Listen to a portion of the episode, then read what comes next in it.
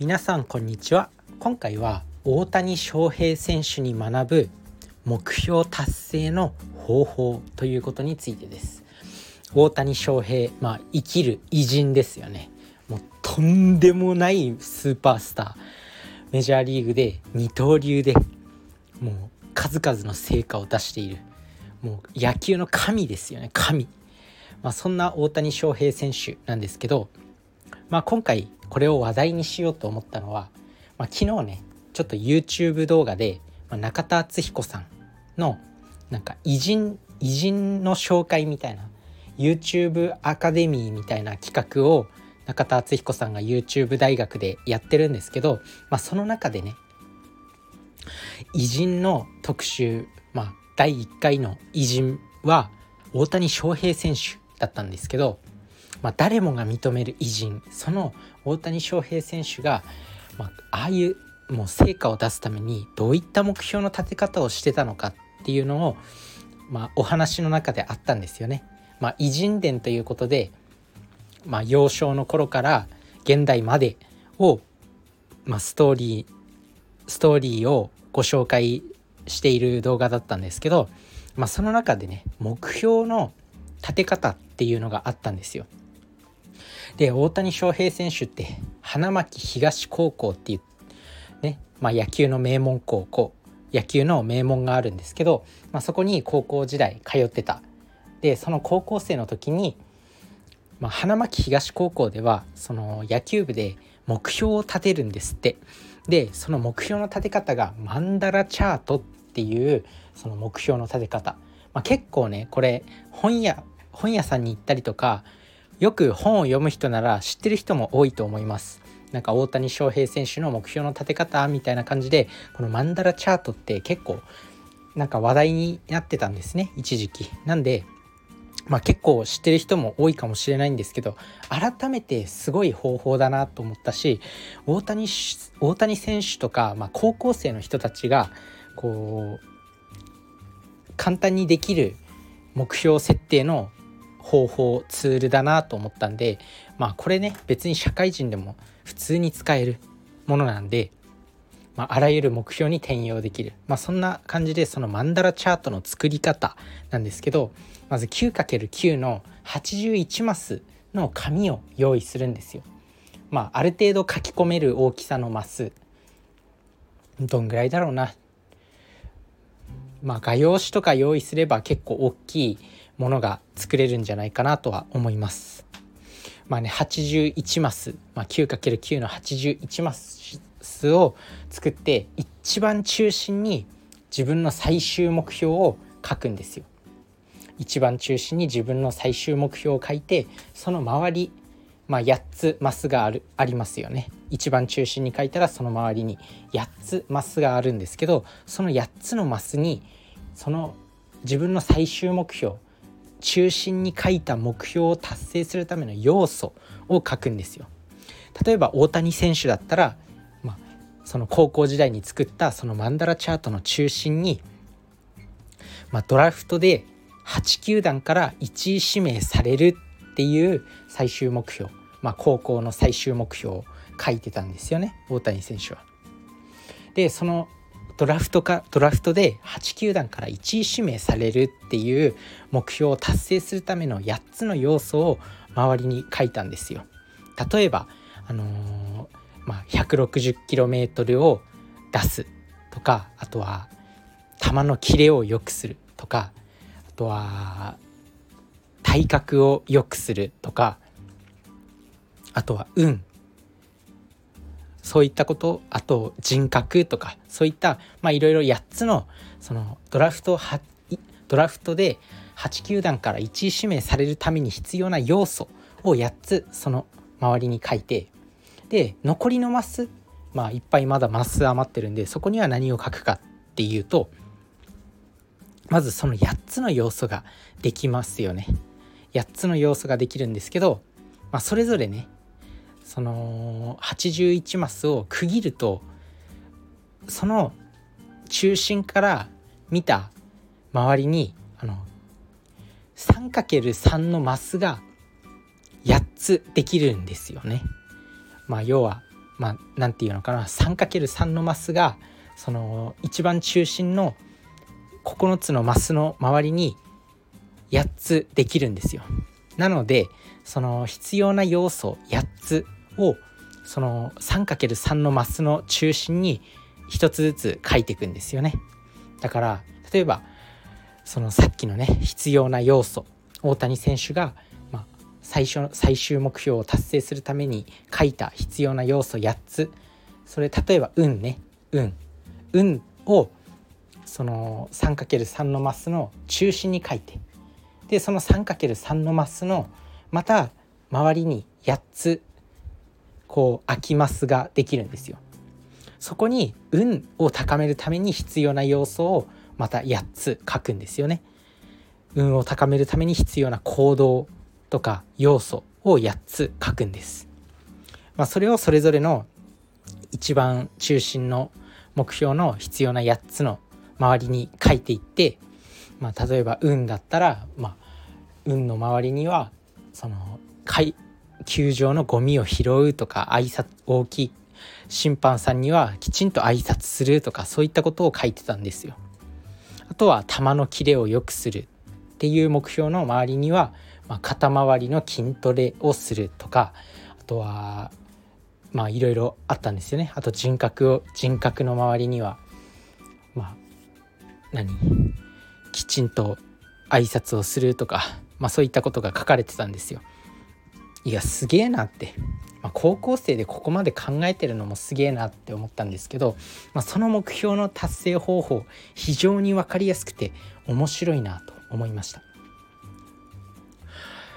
皆さんも目標立てますよね。例えば仕事においてもまあ年収1000万円を達成するっていう最終目標があった時にそれに必要な8つの要素って何だ？って考えた時に例えばなん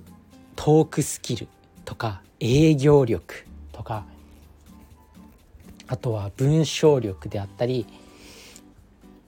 あと人を動かす力とか心理学とかいろいろ必要な要素あるんですけど、まあ、その要素を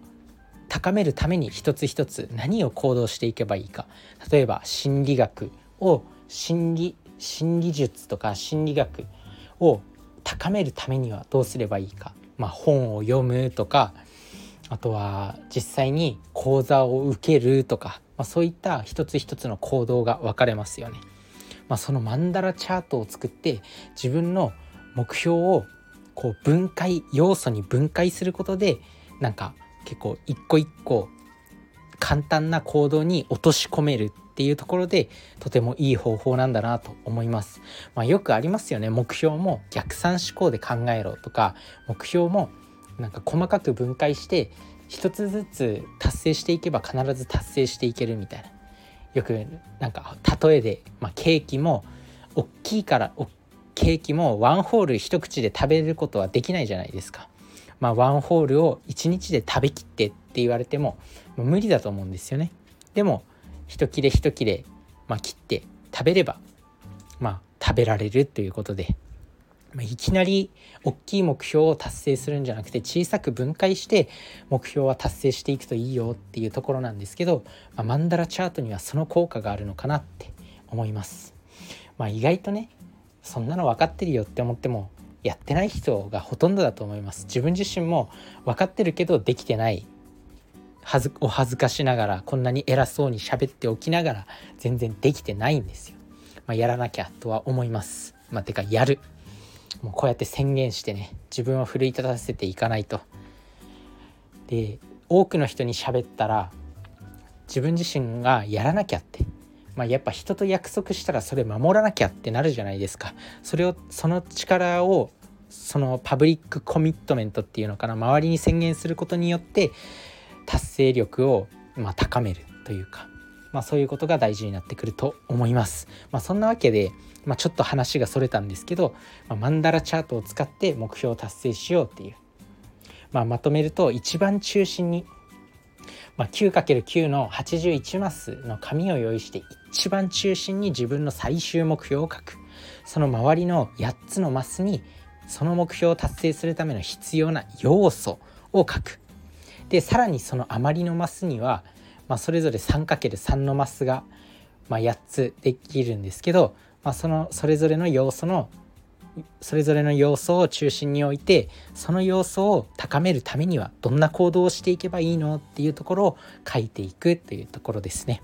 まあ是非使ってみてくださいこのマンダラチャート。まあねそんなわけで、まあ、昨日ねその中田敦彦さんの YouTube 大学で大谷選手の偉人伝みたいなみたいなものを、ま聞いたんですけどへえそうだったんだみたいな。自分自身も大谷選手もちろん名前は知ってたしあ二刀流でものすごい成果を残しててなんか今はメジャーリーガーでみたいな。いるそういうことは知ってるんですけどもう中田敦彦さんはもう調査力とか調べ力っていうのかな。分析力とかそういうものがすごすぎるからもう誰も知らないような情報とかが出てきホイホイ出てきてるんですよね。だからすごい面白かったんですよね。なので是非皆さんも見てみてください。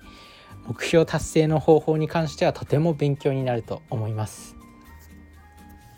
まあそんなわけでねなんか幼少の頃は